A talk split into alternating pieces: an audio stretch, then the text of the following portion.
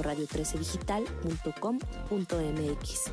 Para ver nuestra programación, síguenos en nuestra fanpage de Facebook arroba Radio 13 Digital. Dale me gusta a nuestro perfil, síguenos y activa las notificaciones de publicaciones y video para que te lleguen las alertas de los programas que están al aire. También puedes seguirnos en YouTube. Búscanos como Radio 13 Digital, suscríbete a nuestro canal y activa la campanita para que te lleguen las notificaciones de nuestro contenido.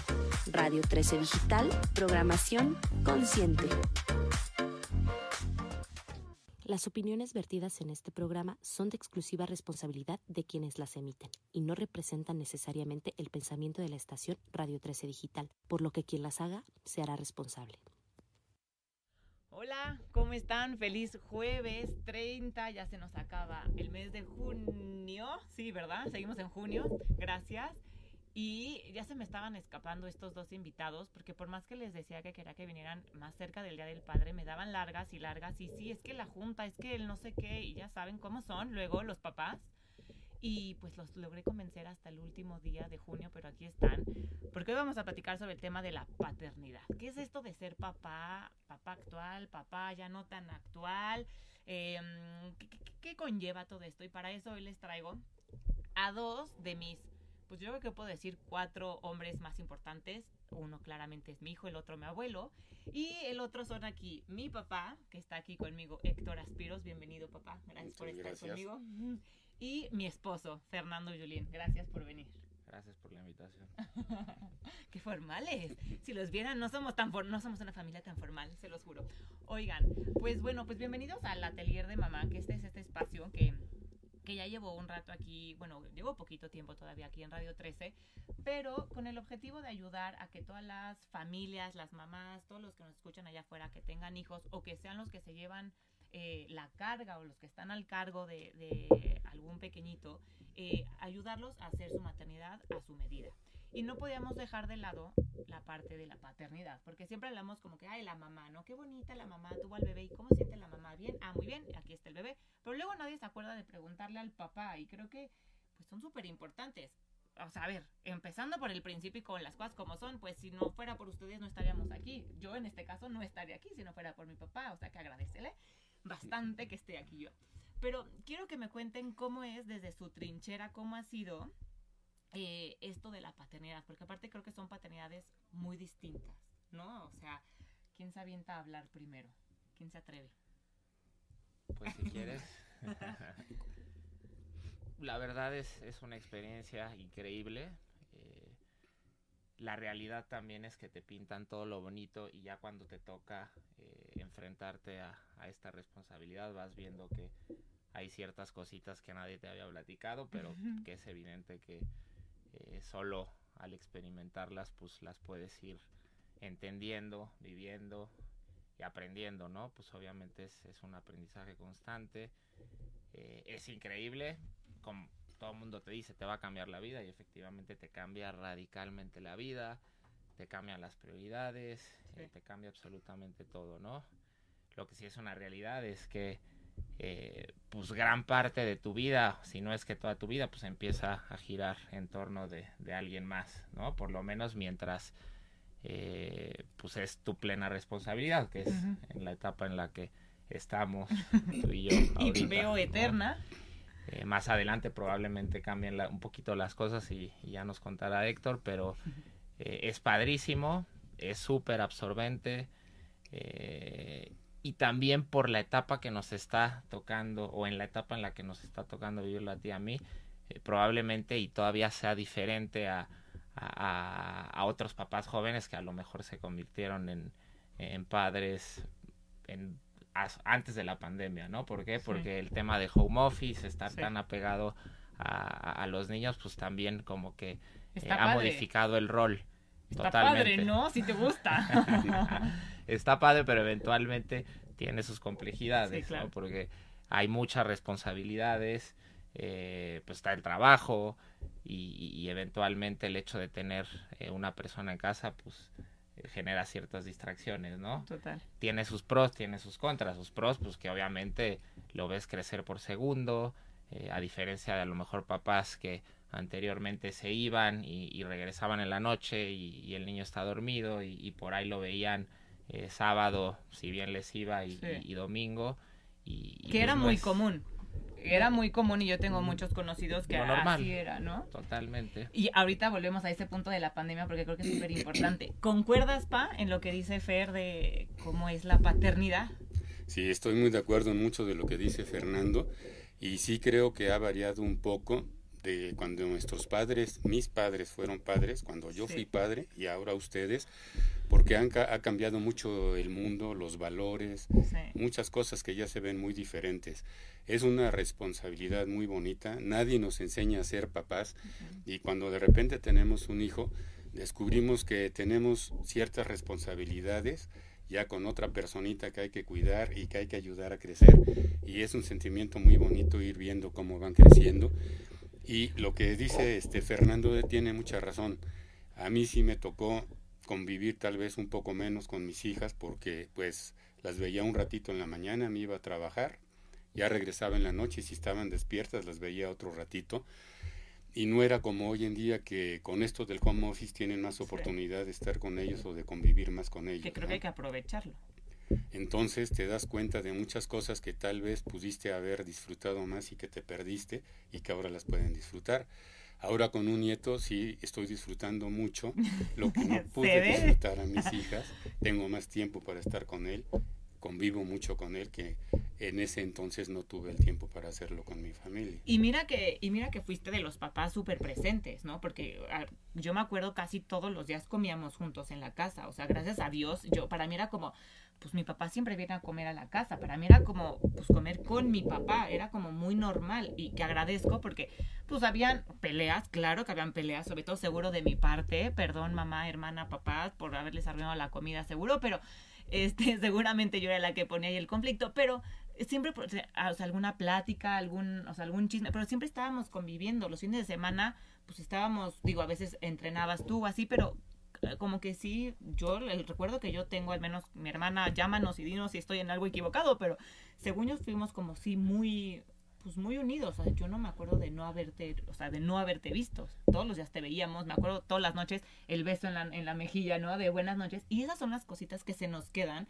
que yo la tengo impresa en mi ser, que te agradezco enormemente porque era, si mi papá no me viene a dar las buenas noches, no me puedo dormir. O sea, era como, y aún así, antes de casarme, o sea, antes de casarme, antes de irme de casa, era buenas noches y el besito, y es como algo súper bonito que yo quiero traducirlo con nuestros hijos, porque son esas cositas que to- toda la vida te voy a recordar con ese beso de buenas noches y como Y- de la bendición y esas cositas que te unen.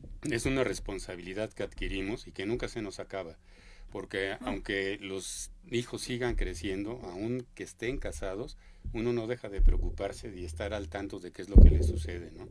O sea, esa responsabilidad nunca se te va a acabar. Como dicen, tienes un hijo, olvídate de dormir tranquilo porque ya no vuelves a dormir tranquilo y hasta la fecha, o sea, eso no se te acaba, siempre estás al pendiente. O sea, siempre tienes ese foquito rojo, ¿no? Que aunque estén todos en casa, pero pues ya ese, pues sí, ¿no? Ya tenemos ese foquito siempre que, quieres que esa personita esté bien. Y tu forma de ser, que quieras o no, también cambia porque los niños aprenden mucho con el ejemplo. Ay, sí. Entonces tú tienes que dar un buen ejemplo porque valen más tus actos que las palabras. Entonces los niños al fijarse en tu forma de conducirte, de conducirte y todo esto, aprenden mucho de eso y eso es lo que se les queda más grabado que las palabras que les digas no hagas esto, no hagas el otro. Sí. Entonces uno se siente responsable también de sus actos porque qué ejemplo les tengo que dar para que sean unos Buenas seres personas. buenos en la vida, ¿no? ¿Te has dado cuenta de eso? ¿Cómo has sido como un Totalmente. poco más es- exquisito a lo mejor en tu manera de ser ahora que eres papá? Totalmente. Y el tema de la responsabilidad sí nace mágicamente, o sea... eh, No, no nació más- mágicamente, más- ¿no? más ¿Te acuerdas cómo estuvimos ahí luchando? Bueno, más que la responsabilidad, la preocupación Sí. de la que habla Héctor. Eh, o sea, es un sentimiento que ya perdura, ya realmente en el año que, que lleva de, Casi. de vida nuestro hijo, pues es, es un sentimiento constante. Así estés de viaje, eh, la- a la hora a la que estés, en el momento que estés pasando, nunca, o sea, no, no, no se desapega de tu cabeza, es algo impresionante. ¿Y cuál era la otra pregunta? El, Otra pregunta, no te hicimos pregunta. ¿O sí? o, o el otro tema. Ay, pues no, de la preocupación. Ah, de que estás como mucho más exquisito ahora en tu, en tu Ah, manera del, de del actuar. ejemplo, porque, poner el no ejemplo, sé. sí. Es impresionante porque son esponjitas.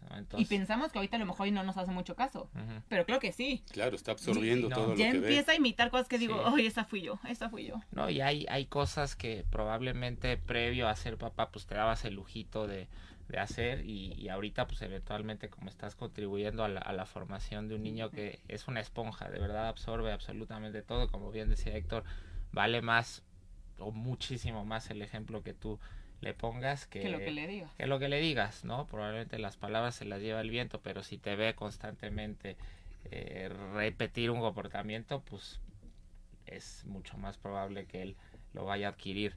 Y sí, desde ahorita, o sea, eh, diría que tiene menos de un año, prácticamente todo lo imita. O sea, los movimientos, agarras una cosa, la mueves y ahí va, él la agarra y la mueve. Este, gritas y él grita. Eh, entonces, pues hay que ser muy cuidadosos. Porque... Ya se imaginarán cómo está mi casa ahora que mi hijo eh, copia todo lo que hago y los gritos que pego. Entonces, eh, aquí el hombre, por eso dicen que es un santo. En, en casa mis papás dicen que es un santo. Y a ver, ahorita que estábamos platicando, bueno, esto también el tema de la, de la pandemia y demás, pero que ahorita quiero regresar a ese tema de la pandemia. Em, ¿Qué podrían decir ahorita ustedes si yo les preguntara cuál ha sido el mayor reto como papás? Tú en 41 años, que ya lleva siendo papá, y tú en 11 meses, ¿cuál podría ser como algo que me digan, esto es lo que más me ha costado trabajo enfrentar eh, con mis hijas? Seguramente algo que habré hecho mal, seguro, algún mal comportamiento tuve.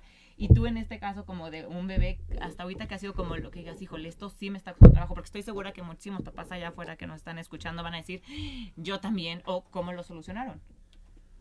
Yo, en, en mi caso, como es una etapa muy prematura, el tener que adaptar o haber adaptado mi vida eh, hacia él, ¿no? Porque somos personas, bueno, yo soy una persona muy activa, eh, con no una rutina, porque no es que sea tan rutinario, pero sí con múltiples actividades, ¿no? Que busco no dejar eh, a lo largo de la semana hacer ejercicio, estar con la familia, ver a los amigos y demás, y, y todo eso, pues de alguna forma pasa a segundo término en el momento en el que nace. Entonces, el buscar adaptar todas esas actividades alternas eh, y dejarlas de manera secundaria, creo que es lo que más trabajo me ha costado, ¿no? Porque eh, tampoco puedes tirar la toalla y dejar que absolutamente gire en torno a, tu hijo, porque eventualmente para poder contribuir hacia su formación, pues tú como papá tienes que estar bien. bien Entonces, si abandonas todas esas actividades que que contribuyen a tu crecimiento como persona, pues vas a dejar de crecer y eventualmente no, no lo vas a poder formar de la misma manera. Entonces el, el, no soltar esas actividades que sé que me ayudan a seguir creciendo como persona, a, seguir liberando el estrés, eh, esos hobbies que de alguna manera pues también te ayudan a, sentirte más relajado y, y, poder tener la cabeza un poquito más libre, eh, es lo que más trabajo me ha costado, ¿no? Porque pues obviamente ahorita está en una etapa súper absorbente y, y, la realidad es que pues hay que estar al lado de él, pero pues a su vez pues también tenemos que seguir con nuestras vidas. Entonces, esa adaptación que yo creo que eh, ahorita estoy o estamos en, la fase más crítica porque acaba de llegar, probablemente más adelante sea un poco más sencillo porque pues ya sobre la marcha y, y aun cuando tengas más hijos, pues de alguna forma ya, ya vemos cuando te estás acoplando con uno, ya viene el segundo y te vuelve a tirar todo. Pero digo, por ahí dicen que con el segundo es todavía más complicado, pero de alguna forma ya estás mentalizado, ¿no? Al menos el ya sabes el caos que te metiste. Radicalmente te cambia y, y, el buscar no abandonar todas esas actividades de, de tu vida es lo que me ha costado más trabajo. Estoy de acuerdo. ¿Y tú, papá? Pues yo creo que fue el, paso de ustedes por la adolescencia. Ay, lo que, nos espera. Es una época en la que no te quieren hacer caso, escuchan más a otros que a ti, ellos lo saben todo, no les puedes dar consejos. Cuando salen a los antros y que a bailar y que hay que irlos a recoger en la noche. Yo creo que esa temporada sí fue la más difícil o la más dura para mí de, todas las estupideces que he hecho, la adolescencia ha sido la peor. yo creo que eso fue. Eh, sí, yo creo que sí.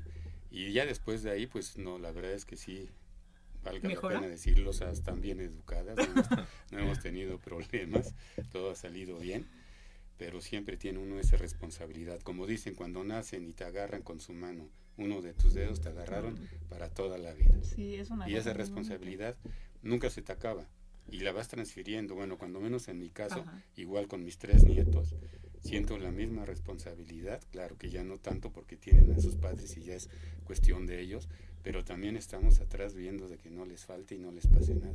Y eso pues, no te lo puedes quitar. Pero eres un abuelo bien blando, ¿eh? ¿Quién iba a pensar que les ibas a comprar unas papas saliendo de la escuela? muy a las diferente. hijas nunca, no, no, no, señor, nunca Para se eso nos están los papás, para que los eduquen y los cuiden bien. Los abuelos estamos para consentirlos. Ah, estoy de acuerdo. Los abuelos están para consentir. Bien, bien nos comentó el amigo de Andoni un día, Así ¿verdad? es. Que señor, los abuelos están para consentir. Exactamente. Ahorita que decías de la adolescencia, creo que esa parte también como de tener que ir evolucionando como papás, ir adap- readaptándote y como reinventándote cada que tu hijo va creciendo, porque, ok, ellos crecen, y si así ellos crecen, pero tú como papá también, porque ahorita es un claro ejemplo. La época más difícil para ti fue la adolescencia. Claro, hijos pequeños, problemas pequeños, dicen por ahí. Hijos grandes, problemas grandes. Entonces tienes que ir como readaptándote, como para ver cómo carambas le hago, sobre todo con el primer hijo. O sea, cómo le haces, si nunca has tenido un hijo adolescente, cómo le haces para meterlo al carril. O sea, sí estuvo complicado. Pues la vida te va enseñando porque no hay un manual que te diga cómo hacer papá y cómo tratarlos y cómo pasar esa etapa, pero poco a poco te vas dando cuenta que surgen en ti conocimientos que tal vez tenías escondidos o que con el paso de la vida has ido adquiriendo y todo lo que los consejos que les das a tus hijos son por su bien, o sea, nunca vas a, a darle un consejo a tu hijo para que Para le que vaya mal mal. en algo, claro. Todos los consejos que le das son para que les vaya bien, nunca lo vas a aconsejar mal y todo esto te nace del alma porque los quieres y quieres lo mejor para ellos. Todos los chamacos que están escuchando ahorita, por favor, pongan atención en eso. Siempre los papás nos van a dar el mejor consejo. Hay una etapa que creo que, según nosotros, no saben nada los papás, y creo que yo se los llegué a decir. Ustedes no saben nada de la vida, ¿no? ¿Qué van a saber si apenas si son mis papás? Ah, pues ya con eso era suficiente para saber más de la vida que yo. Pero en ese momento, claro, no lo sabes. Y entonces es como esa rebeldía que tienes que sacar para tú sentirte fuerte y poderoso. Pero la verdad es que no sabes nada. Y luego, cuando ya eres papá, dices, híjole, pero qué razón tenían mis papás ya entiendo por qué hacían esto o hacían estos comentarios. Y vamos, hasta frases que siempre decías, yo nunca le voy a decir eso a mi hijo. Te escuchas decirlo y digo, ay no, yo juré nunca decirle a mi hijo porque soy tu madre, ¿no? Y de pronto ya lo digo porque recoges el zapato porque soy tu madre, ¿eso qué? Pero no, como que empezamos a, tener como esa, pues no, no a validar lo que nuestros papás hacían por nosotros, pero a entender y a ponernos en su lugar de decir, híjole, pues sí lo hacían porque me querían y porque claramente esa amistad no me convenía, ¿no? Los papás tienen un sexto sentido ahí mu- muy raro. Y creo que hay que retomar los valores, Sí. porque siento que hoy la sociedad, tal vez, no digo que todos, pero muchos no les dan eh, la importancia que es estar con sus hijos, educar a sus hijos ellos mismos, ¿no? No dejárselo nada más a, ¿A alguien más? a alguien más, ¿no? Que se encargue de ellos porque yo estoy ocupado en el trabajo. Y eso lo podemos ver muy sencillo porque yo me acuerdo en mi época, o sea, a los maestros se les trataba de usted y se tenía un respeto. al maestro, que si el maestro decía una palabra había que callar y acatar la orden. Hoy en día les gritan, les, eh, les Yo pago tiran tu de sueldo. cosas, yo pago tu sueldo. Puede salir el maestro despedido de la escuela porque un chamaquito se le puso al brinco, o sea, no puede ser, o sea, pues, en qué sociedad estamos, ¿no? Esos valores yo creo que sí se han perdido y hay que retomarlos. Y a mí me da mucho gusto que mis hijas hayan tomado esos valores porque yo lo veo reflejado en mis nietos. Está muy pequeñito aún todavía, pero los otros dos, 12 y 6 años, y veo cómo se conducen, los sentimientos que tienen y el ayudar a la gente. Eh, la niña chiquita que si alguien tira algo en la calle ve que está mal, o sea, son cosas, son valores que ya traen y ojalá esas generaciones retomen esos Sí. valores que se están perdiendo para que este mundo vuelva a ser lo que era, porque sí siento muy, pues un sentimiento, no sé, ver el mundo que se les está quedando a nuestros hijos y a nuestros nietos, Sí. no es nada este agradable ver todo lo que está sucediendo hoy en día.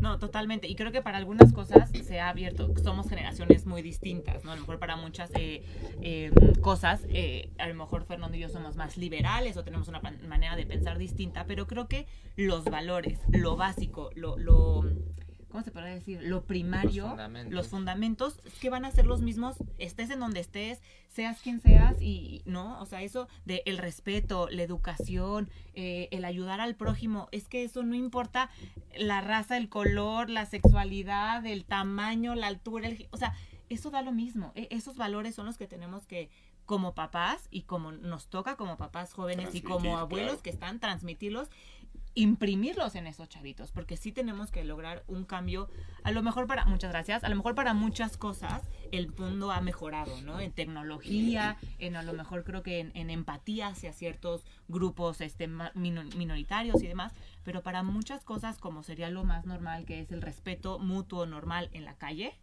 está siendo nulo, ¿no? Hay una agresividad brutal y a mí eso sí me duele de pronto ver, ¿no? Así como decir, híjole, mi hijo se va a quedar en este mundo, o sea, tenemos que hacer algo para que sean personitas de cambio, ¿no? Agentes de cambio que, que vuelvan a disfrutar las cosas, que, que vuelva a haber tranquilidad y tal, pero mientras les voy a leer aquí, Saúl nos pone, gracias Saúl por escribirnos. Eh, mencionas que los cambios, la, eh, ¿qué? ¿Cómo? Que les cambió la vida para bien, pero cuando ya estás preparado y decidido a tener hijos. Yo fui papá joven y me costó mucho trabajo y el volverme responsable, ya no salir como antes y tener una vida en pareja que no quería. Eso es importante. No sé si traumé a mis hijos. ¿Qué le recomendarías a los papás que fueron papás por accidente para adaptarse? Híjole, Saúl. Qué importante pregunta, porque claro, nosotros estamos partiendo como desde este punto, ¿no? De nosotros le decidimos tener hijos, pero como él dice, ¿qué le recomendarían a los papás que fueron papás por accidente? Papás jóvenes que no querían esta vida que, de, de pareja, que a lo mejor no estaban listos para ser papás y que aún así dijeron, pues adelante, ¿no? Eh, pues a tomar el toro por los cuernos y, una pareja. Pues yo creo que, ¿qué te puedo decir? Es que comunicación. Pues finalmente, ya lo decía Héctor y, coincido en eso, pues no hay un manual, ¿no? Entonces, aun cuando sea planeado, pues eventualmente es súper complicado, ¿no? Entonces, cuando te llega de sorpresa, pues el proceso de adaptación es todavía más complicado. Eh, ¿qué le recomendaría? Pues mucha paciencia. Eventualmente eh, por ahí y se puede volver frustrante porque eh, es, ya lo venimos platicando, bastante complicado aun cuando eh, estás preparado y, lo planeas. Cuando no, pues la frustración a veces pues te puede, invadir. Sin embargo, pues no hay marcha atrás y, finalmente pues tienes ahí el reflejo de, de, lo que tú fuiste en algún momento y, y, y, no todo es malo, ¿no? A lo mejor te agarra de sorpresa, pero conforme vaya creciendo eh, vas a ir viendo que, que pues, realmente se vuelve la persona más importante de tu vida y, y, pues tienes que ser paciente, ¿no? O sea, el proceso de adaptación se vuelve todavía mucho más complicado, pero pues la paciencia es la única forma en la que vas a poder encontrar ese balance que te permita pues llevarlo de mejor manera. yo, creo, yo creo que también hay que agarrar el toro por los cuernos, es como les decía hace rato, al ver esa criaturita que es parte tuya y que con esa manita te agarra un dedo, yo creo que ese sentimiento que sientes en ese momento, y no la única forma de explicarlo es ser padre para que sepas el sentimiento que se tiene. Al tener ese sentimiento yo creo que te llenas de, responsabilidad y de protección hacia esa criatura, te nace y, sabes qué hacer en ese momento, o sea, todo lo que quieres hacer por proteger esa criaturita, ¿no? Digo, aquí nos dice, fui papá joven, no sé qué tan joven haya sido, porque también a lo mejor estaba en la que él todavía era un niño, o sea, a lo mejor era un adolescente, ¿no? Que también quería estar de fiesta y tal, pero, híjole, pues ahora sí, Saúl, al toro, al toro por los cuernos, como dice mi papá, paciencia, trata de buscar yo creo como ese equilibrio de de pronto decir, ok, me toca salir a mí, como lo haces, hasta si lo ves planeado, ¿no? De, va, me toca mi partido o yo me voy al gimnasio, trata de buscar como esos ratitos en los que puedas también volver a ser tú, porque también creo que está muy cañón el ser papá este joven, ¿no? Adolescente, pues porque también tú eres niño y también tienes que vivir ciertas cosas tú para volverte un adulto después. Y me da gusto que Saúl hable y pregunte qué claro, se le puede ayudar o qué consejos se le pueden dar. Y que ya tienes la mitad del terreno ganado. Y que no sea un papá que ya lo abandonó, ¿no? Ya está por otro lado y ya hay que haga su vida o que salga Sí, Saúl. Primero, reconócete que estás, te estás llamando, aunque no somos expertos, no somos psicólogos, pero estamos viviendo este caos de la paternidad y maternidad aquí, todos nos vamos ayudando haciendo comunidad ya el que hayas hablado para ver qué te podríamos recomendar ya es un gran paso y eso significa que quieres ser mejor papá todavía. Entonces, date ratitos para ti. Eh, tienes una pareja, veo por acá que ponías que tenía, estás viviendo una relación de pareja que no querías.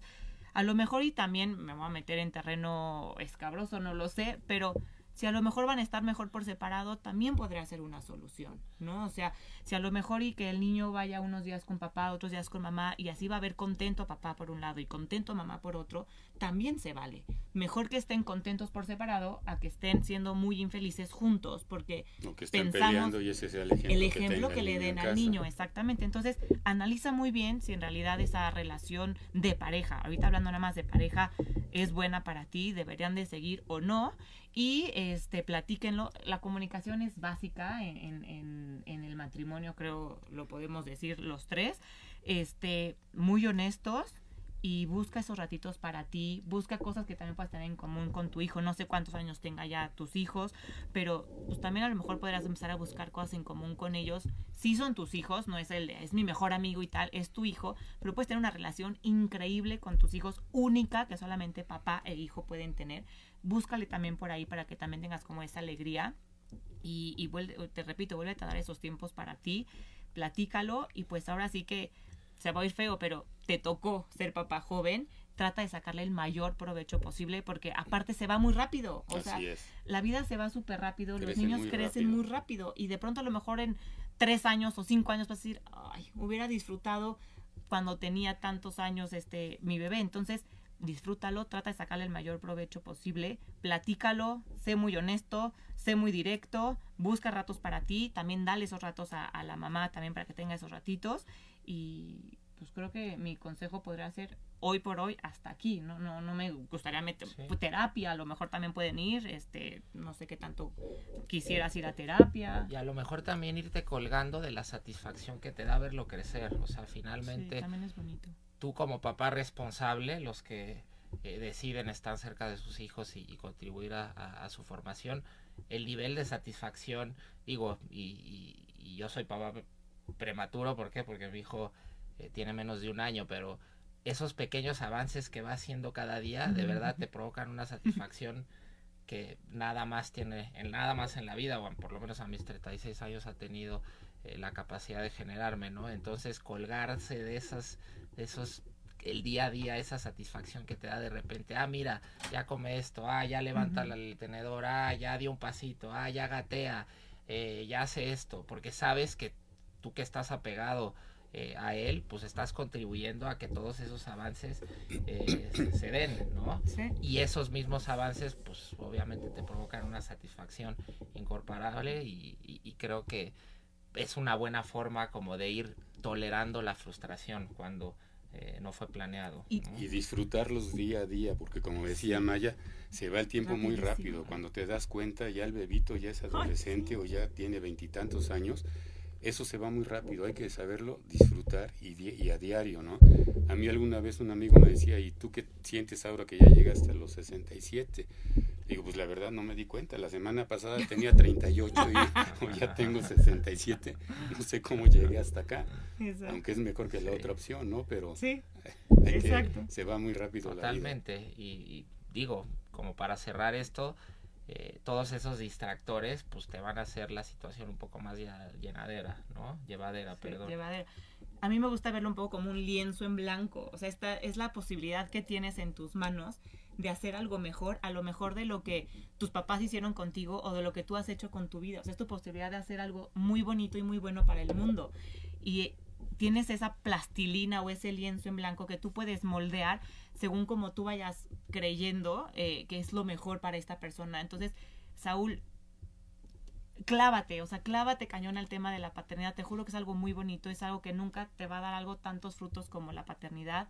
Busca en esa relación algo muy bonito. No es lo que te va a salvar, definitivamente, porque no podemos depender que nuestro hijo nos salve, pero sí puede ser una alegría en nuestra vida, ¿no? Algo bonito para convivir. Entonces, ánimo, gracias por escribirnos, por hablarnos y pues para ya, simplemente con que hayas pedido una recomendación, significa que quieres hacer las cosas muy bien. Ahorita decíamos, hablando de papás jóvenes y tal, Tú no fuiste papá tan joven, la verdad, pero tú sí fuiste papá joven, como a los 25. 20, Antes. No, más. Como a los 26 eras papá. Como a los 26, bueno, es que, bueno, comparado a nosotros que fuimos papás a los 37, 36, perdón, pues sí, este, eres un papá joven. Pero es que en ese aspecto, hasta en eso ha cambiado mucho la vida. O sea, yo me acuerdo mis papás, Las generaciones anteriores se casaban a los 18, 19, 20 años. Sí, sí, sí. Sí, nosotros todavía tardamos en casarnos y tardamos en tener hijos. Te vas adaptando también a, probablemente a lo que la sociedad te puede ir dictando y a cómo te vayas sintiendo cómodo. Es una realidad que eh, a veces abusamos y, no somos capaces como ser humanos de encontrar como el balance adecuado, ¿no? Ahorita hablaba Héctor que eh, se pierden los valores, pero probablemente en los y en los años 20, en los 30 abusaban los maestros hasta llegaban a agredir a, los alumnos, entonces a lo mejor el balance es que ellos fueran la autoridad sin tener que llegar a esos excesos, pero ahorita estamos llegando al, al, extremo Como opuesto, no sabemos mediar, ¿no? Entonces no sabemos mediar, lo mismo pasa probablemente con las edades, antes 17, 18 años se convertían en papás, no tenían la madurez necesaria y, y, la formación probablemente no era eh, la adecuada, o ya están exagerando y, pasan los 40 y empiezan a, a, pensar en ser papás, pero pues el tema de la energía, eh, entonces pues creo que, que, es importante encontrar un balance entre eh, sentirse lo suficientemente maduro, eh, pero también con energía suficiente en una edad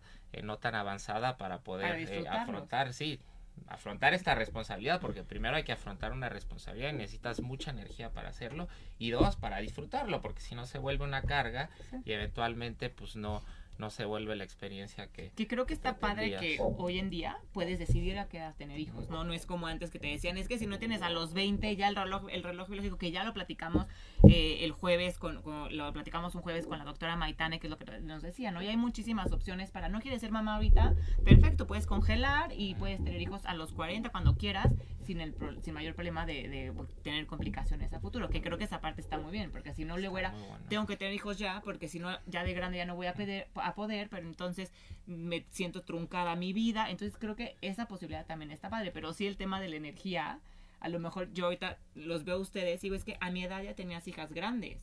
O sea, bueno, ya tenías mínimo una de, creo que eran, que 11 o 12 tenía mi hermana. Entonces, como si mi sobrino fuera mi hijo, como si Andoni fuera mi hijo. Entonces digo, qué padre, porque los está disfrutando muchísimo y los van a disfrutar mucho tiempo. Yo ya apenas 36, con un bebé de un año, ¿no? O sea, como que sí se empieza como a, a empezar a decir, híjole, si hubiera estado bien más joven, porque la energía y porque ya tendríamos, no, pero te arrepientes de haber sido papá joven, porque a mí una vez esa, escuché a alguna familiar que llegó a decir, ay, pero fueron papás muy jóvenes tus papás y se arrepienten.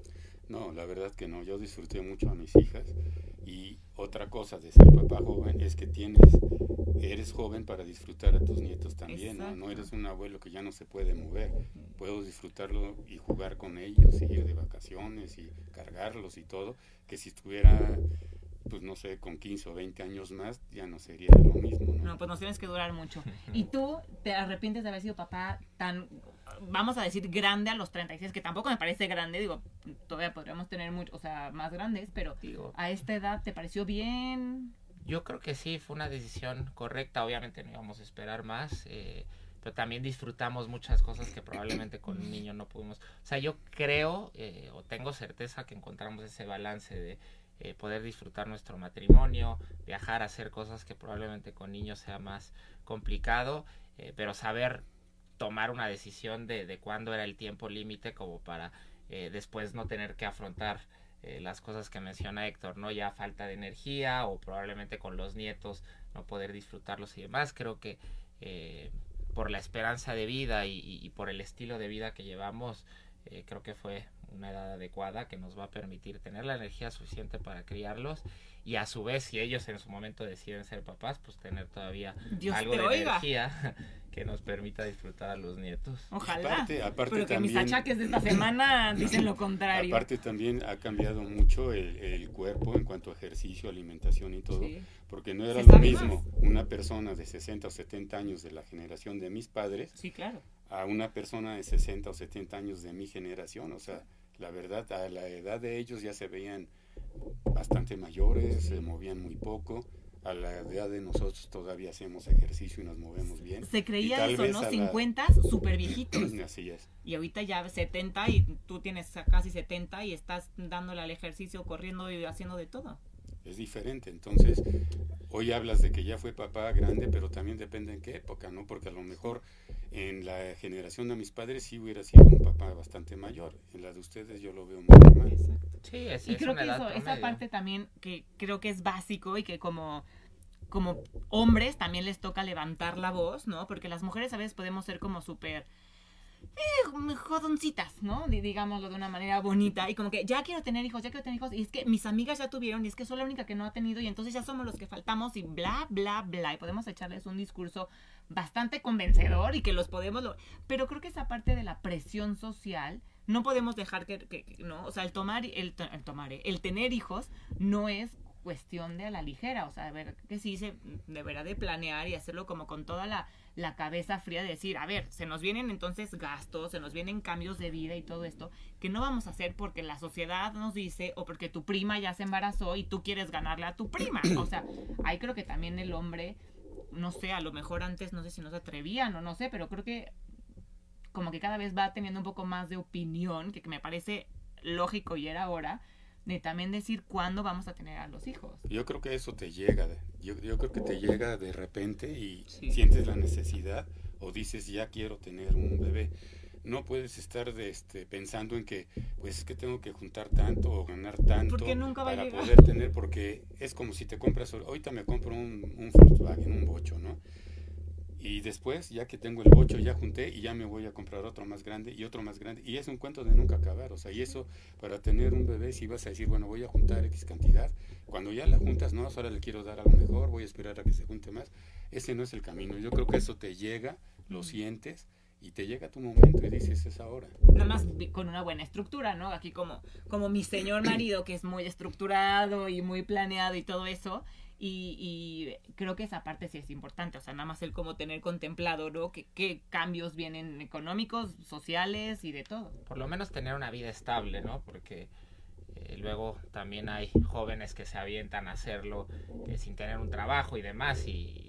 Y la pasan mal cuando el chiste es que lo haces un poco mejor. Y quien sufre las consecuencias finalmente es el niño, ¿no? Injustamente porque pues él no tomó la decisión de venir en ese momento. Entonces, coincido con Héctor, no puedes estar esperando a tener esa cifra en tu cuenta bancaria, o sea, las cosas se van a ir dando porque tenemos energía y porque ellos son eh, el principal motor y fuente de, energía que nos permiten seguir eh, pues creciendo para, para poder criarlos de, la manera correcta, eh, pero pues al menos lo que yo les recomendaría a la audiencia es tomar la decisión una vez que ya tengas por lo menos algo estable. ¿no? Pero sí tomar la espada de la paternidad. Hay que aventarse. Porque luego hay unos que, o sea, por ejemplo, ¿no? Cuando, cuando la mayoría de tus amigos empiezan a tener hijos, como que se contagia y está padre. Pero de pronto tienes, siempre van a tener, se los juro, gracias, van a ver, este, ¿cómo se llama? que mm, van a, van a tener un grupito de amigos que no van a estar casados, que no van a tener hijos y van a ser los que te van como a molestar y, ay, pero da igual, quédate aquí y no sé qué. Entonces, esa presión luego también a veces como que es, ¿no? O sea, quiero seguir siendo el chavo que se va a jugar a, tomar y todo eso, pero también tengo ya esta responsabilidad. Entonces, ese balance que hablabas también hace un momento al principio, también como que es de los que luego empieza a costar mucho trabajo, no recién, a lo mejor a la larga, ¿no? Porque a lo mejor al principio es como la emoción del bebé, entonces me quedo con el bebé y tal, pero ya cuando a la larga, cuando llevas dos años, tres años con el bebé, y de pronto es, híjole, entonces ese balance y ese se tiene que ir transformando, tenemos que ir evolucionando junto como con, el bebé. Acá nos dicen, Fernando Rosas, tu Como papá de mujeres, uy, Héctor, estaba para ti directo, directo. Como papá de mujeres, ¿cuáles fueron los retos para ti? Yo tengo tres niñas, híjole, Fernando, y una entrando a la adolescencia. Dios mío, siempre jugamos básquetbol, básquetbol, y la psicóloga nos decía que, que también teníamos que hacer actividades de niñas para no quitarle su esencia pues lo que la niña quiera. Mm, si la niña quiere jugar básquet, pues que juegue básquet, ¿no? digo, no, no, no creo que se le estés imponiendo. Pero a ver, ¿cuál es el reto más grande para ti, papá, como papá de mujeres? Pues el haber tenido mujeres, yo creo que el reto más grande era ya cuando empezaban de novias o algo así, conocer bien a la persona, buscar a alguien que estuviera a su altura, que fuera un buen muchacho y creo que lo logramos, lo conseguimos, pero yo creo que para mí ese fue el mayor reto, saberlas casadas con gente de bien y que las quieran mucho.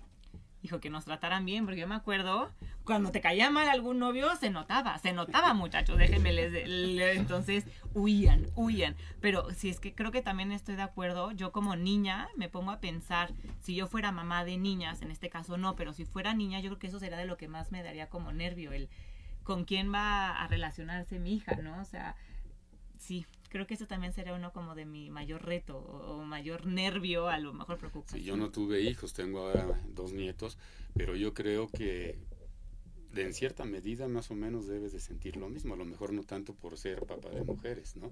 Como que al hombre le das un poquito tal vez más de libertad en ese sentido, pero también es importante buscarle una buena claro, ¿no? totalmente. que tenga sus valores, ¿no? Ya les diré en la adolescencia de Didier cómo vamos en ese tema. Acá tenemos un anónimo.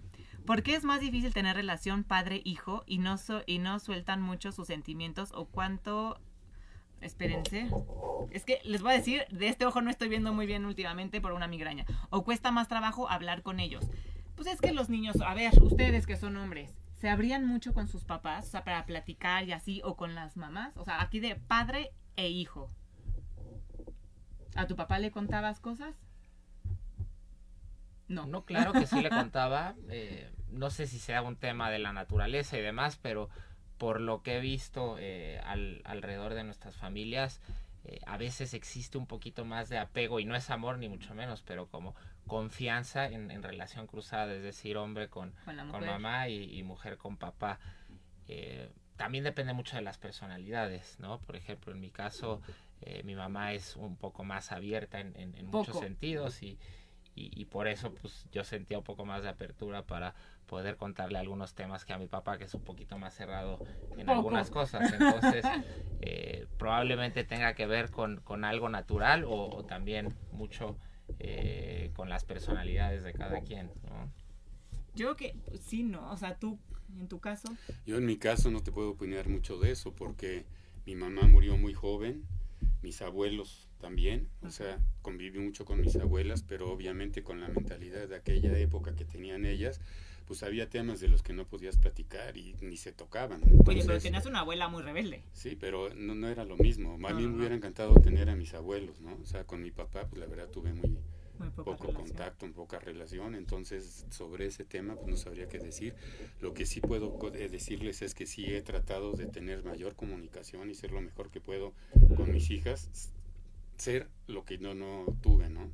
Lo lograste, muy bien, papá. La verdad es que nosotros siempre fuimos niñas, sobre todo, bueno, mi hermana no sé qué tan platicadora era como con ustedes, como papás, en este tema, pero yo sí he sido muy platicadora, ¿no? Y sí, yo, yo así me cortaban o me peleaba con el novio o no me hacía... Yo lloraba y llegaba llorando con mi papá al drama porque así soy dramática. Y entonces mi papá siempre me decía, tranquila, no sé qué. Y creo que de hecho este, tú eras el que más podía aguantarme a verme llorar, porque mi mamá es como más de, ay, ya no seas ridícula, no llores por otro niño, ya órale, a, la que sigue, ¿no? Y mi papá siempre era como, no te preocupes, va a llegar ese muchacho bueno que te va a querer y tal, y, este, y, y, como que esa parte de papá e hija, como que entre tú y yo siempre fue como muy bonita, y siempre ha sido muy bonita, platicamos mucho de, pues de chisme, ¿no? Te cuento, o sea, a gusto. No es como mi mamá también lo hago, porque pues yo platico con todo el mundo que se me ponga enfrente.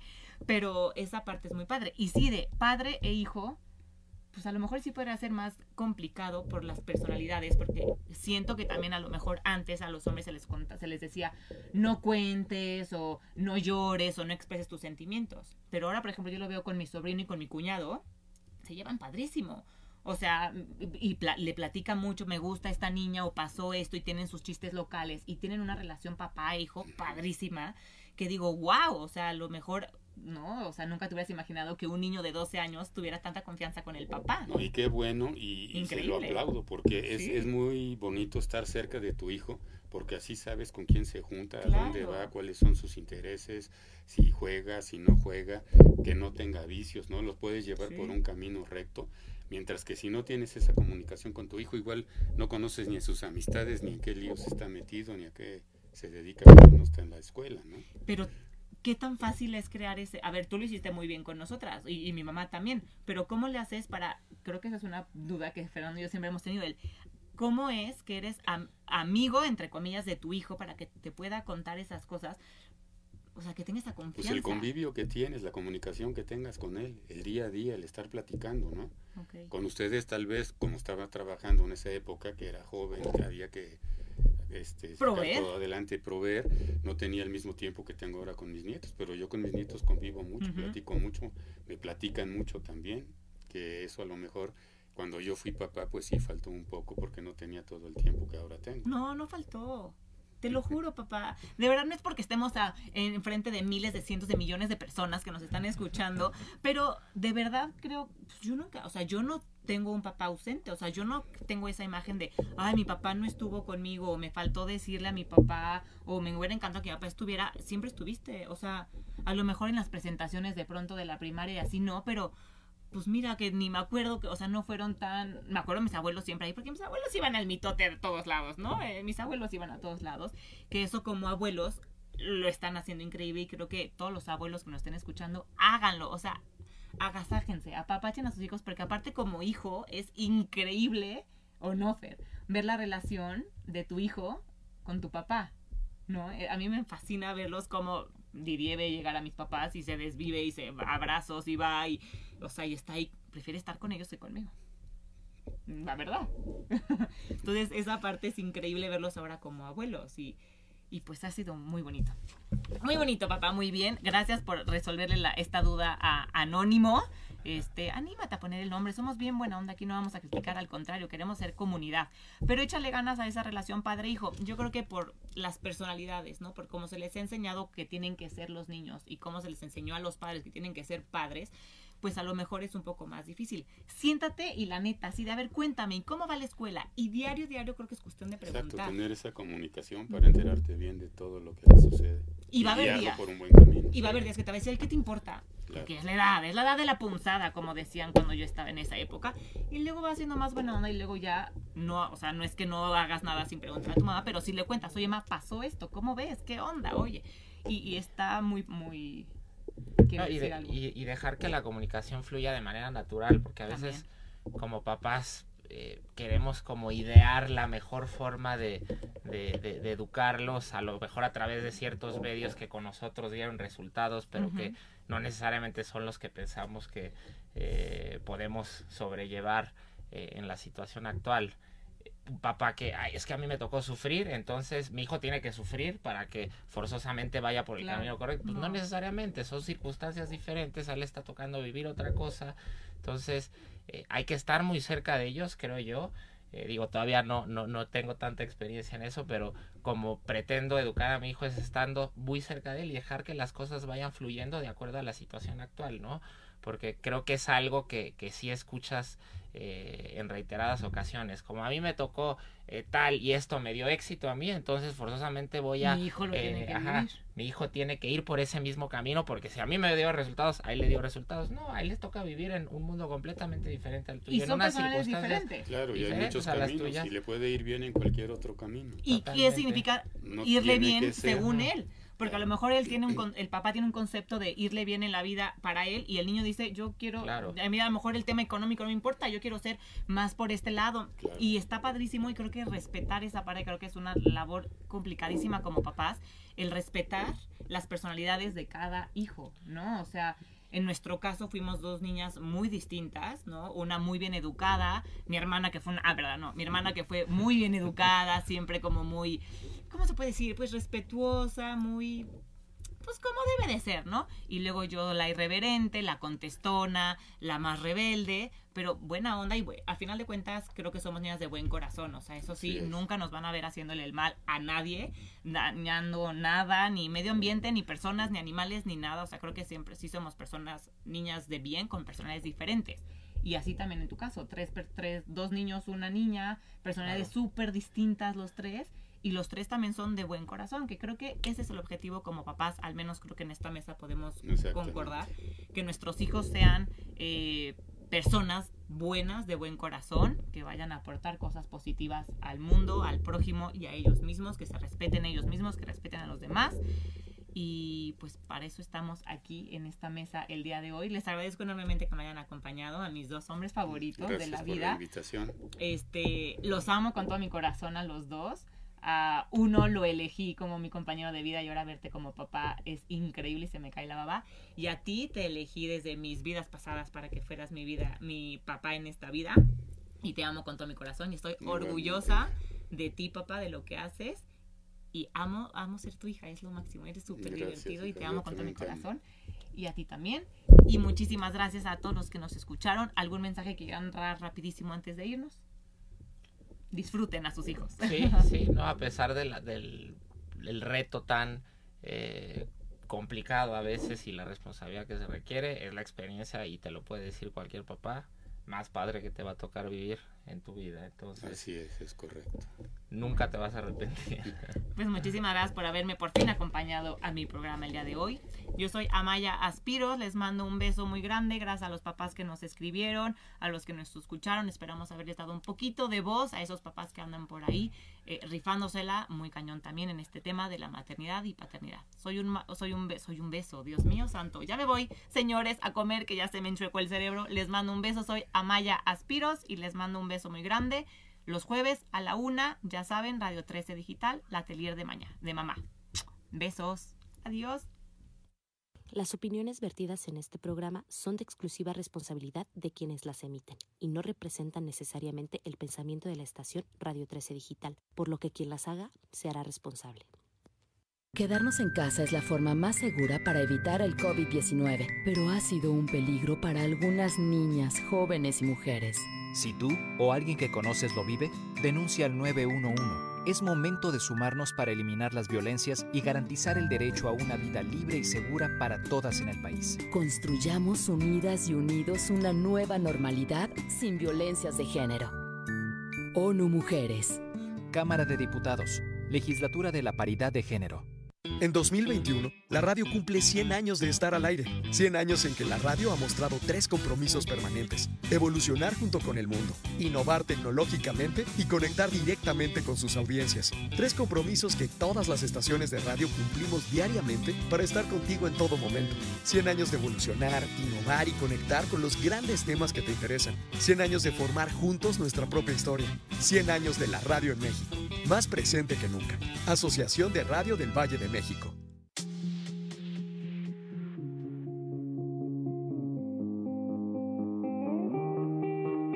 I wanna dance by water beneath the Mexican sky. Drink some margaritas by swinging blue lights. Listen to the mariachi play at midnight. Are you with me? Are you with me?